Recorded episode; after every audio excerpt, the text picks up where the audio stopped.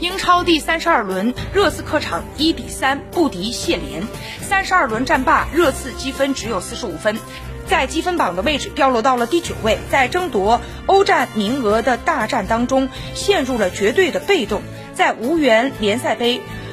足总杯冠军的情况之下，热刺想要杀入下赛季欧战赛场，只能取得积分榜前列的位置。如果阿森纳取得了足总杯冠军，热刺只能杀入前六名；如果阿森纳没能取得足总杯冠军，那么热刺也要进入前七名。目前热刺距离前六相差七分。目前来看，作为上赛季欧冠亚军的热刺，争夺下赛季欧战席位的难度已经很大了。穆里尼奥还能能够带队上演反击吗？只能拭目以待了。